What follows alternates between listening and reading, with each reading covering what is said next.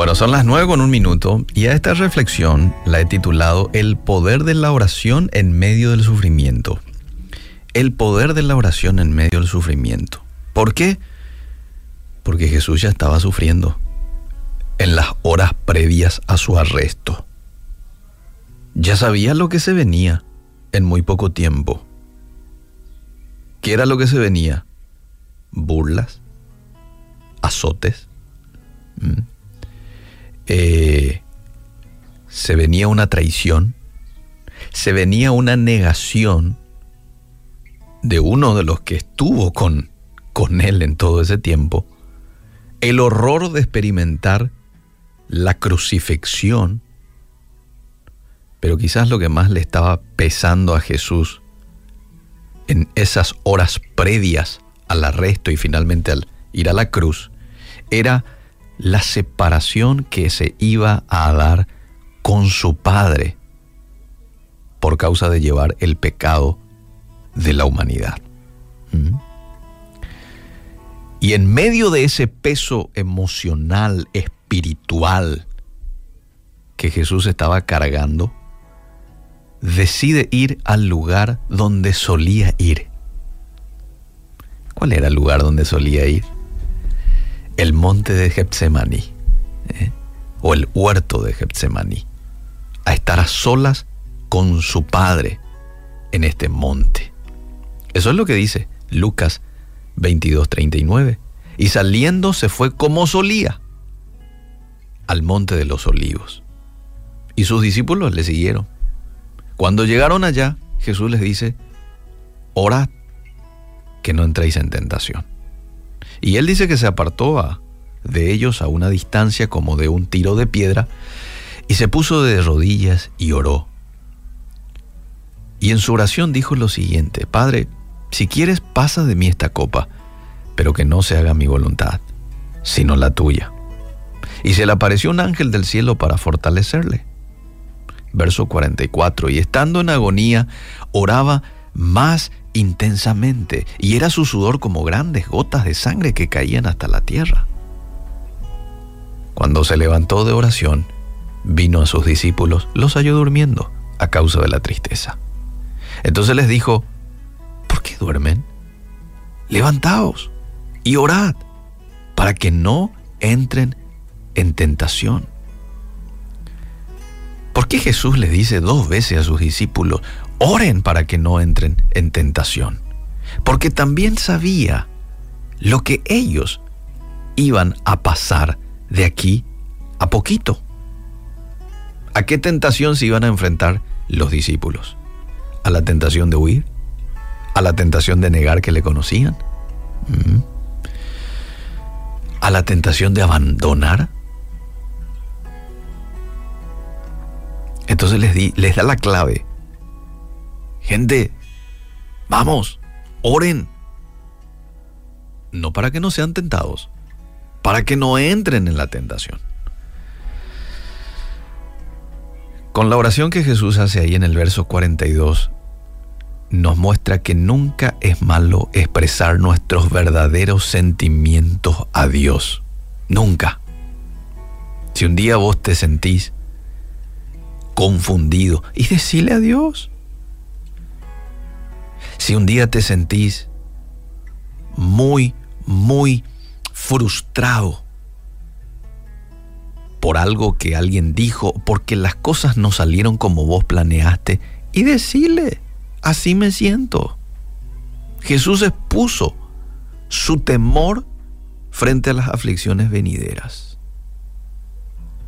Señor, si quieres, pasa de mí esta copa pasa de mí esta copa. Pero agrega algo, pero que no se haga mi voluntad. A la vez reafirma su decisión de hacer la voluntad de su Padre. Y que no se haga mi voluntad, sino la tuya, dice Jesús. Así debería ser nuestra oración. Señor, que no se haga mi voluntad nunca, sino siempre la tuya. ¿Qué hace usted cuando está pasando por un momento de sufrimiento, de prueba? ¿Mm? ¿Qué hace? ¿Va a hablar con alguien? ¿Se queja? ¿Se refugia en algún vicio? ¿Mm? Jesús nos muestra qué es lo mejor por hacer en un momento así. Fíjate lo que dice en el verso 42.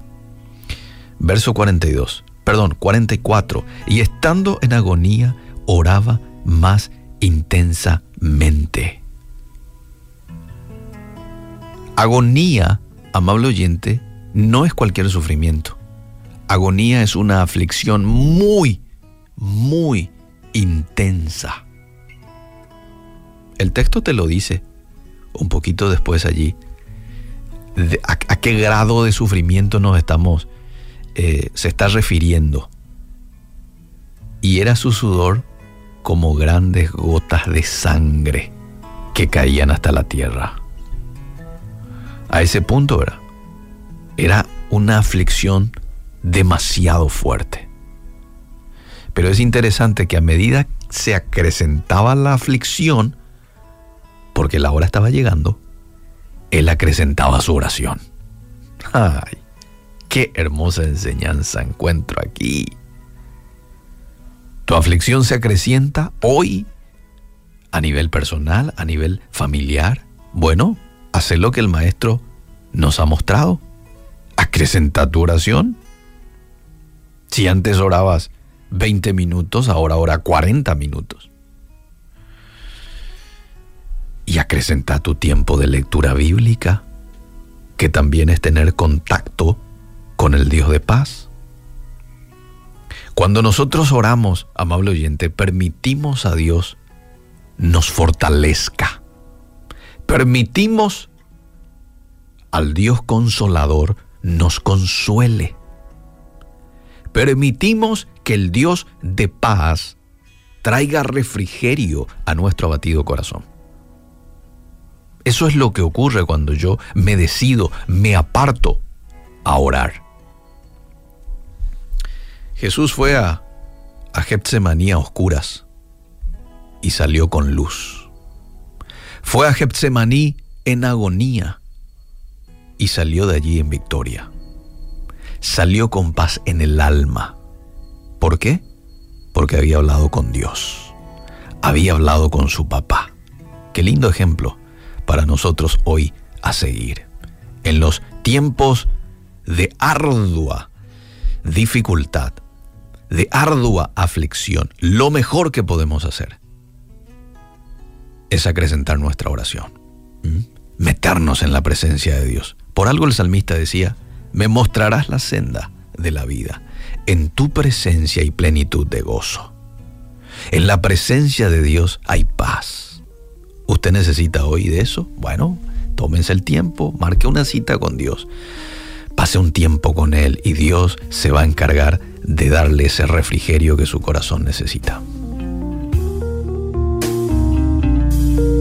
Cuéntaselo